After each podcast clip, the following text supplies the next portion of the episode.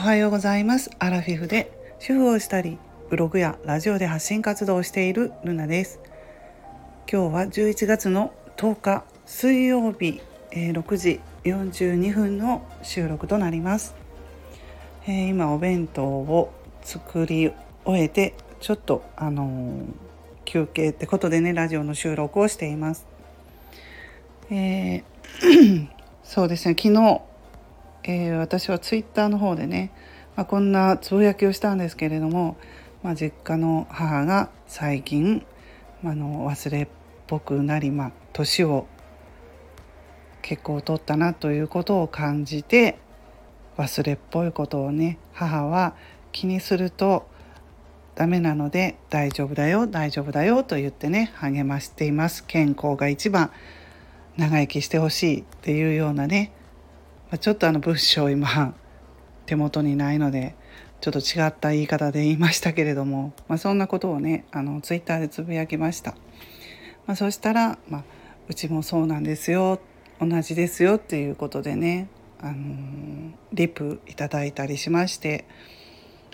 アラフィフ世代ってやっぱりね同じことを思っているのかなということを感じました。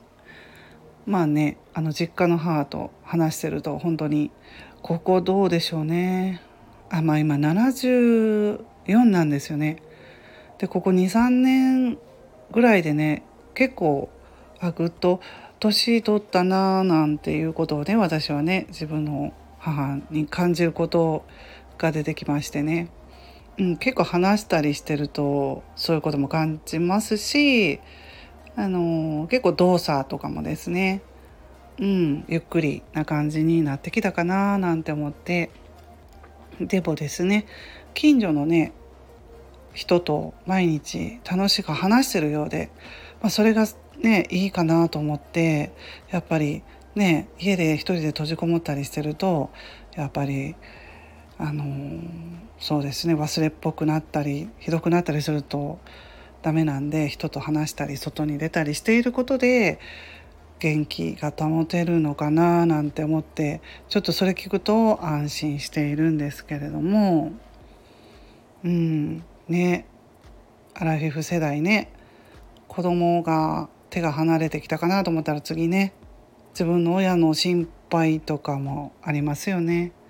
まあ、まだまだ70代なんて今の70代は元気なんでね。健康なままうん、このまま長生きしてほしいななんてことを感じました。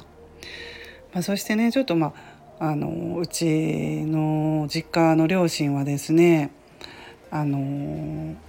えっと、ちょっとしたまあ、えー、喫茶ですか？そういうまあ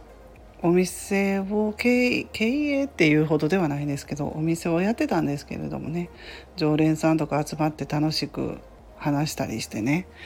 まあでもあのコロナ禍の影響でですねちょっとそのお店はもうねやめざるを得なくなってしまいましてちょっと本当残念でうんねコロナ禍でお客さんがちょっともう来なくなったりしてね、まあ、飲食カフェみたいな感じだったんですけれども楽しみがちょっとなくなったんですよね。自分たちでそういうのを経営してた楽しくしてたんで。だからまあかわいそうなんですけれどももうこのことはもう1年ほど前にねもうショックで、まあ、その時は落ち込んだりしましたけど今は今でまあ元気にねまた復活して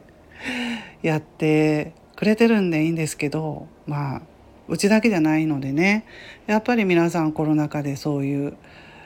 えー、ねお店の方苦しんでると思うんですけれども。うん、でまあ救済の救済としてまあそういう手当、えー、とかですね。国からの手当のようなものもあるんですけれどもね。そういうコロナ禍によって閉店というか、えー、お客さん来なくなったりして、まあ、経営していけないとなんかそういう国からの給付金みたいなのもありますけれどもね、まあ、70代のうちの両親がねそういうパソコンとか携帯のスマホを使って申請するのがなかなかね本当難しくってねややこしくって。でまあすぐ申請したからといって誰でも降りるとかいうのもあるわけじゃないし、まあ、私もいくつかねあの手伝ってあの私まあブログやったりしてるんでなかなかパソコンには強いのでね申請とかもさせていただきましたけどあこれは年配の人は無理だろうなとか思ってねもうちょっと簡潔にしていただけるといいかななんていうことも感じました。はいまあ、で ねあの昨日、えー、元 ZOZO タウンの前澤さんですよね ZOZO の前澤さんがツイッターでね私流れてきたんですけど宇宙からのお金を配りますということでもう今回はフォローと、えー、リツイートしてくれた方全員にお金を配りますみたいなあのツイートが流れてきたのでもうねいいか悪いかわからないけど思わずあのフォローとツイートしました。本当に宇宙からみんなにいただけるのかしら。もうちょっとでもねこういうのいただいたら両親のそういうねあのえー、届け両親にねちょっとでも楽してもらいたいので 届けたいなと思って前澤さんの、えー、フォローと、えー、なだったっけリツイートかまあしましたけど本当にいただけるのかななんて思っている、えー、今日です。はいそれでは今日はこんなお話をしました。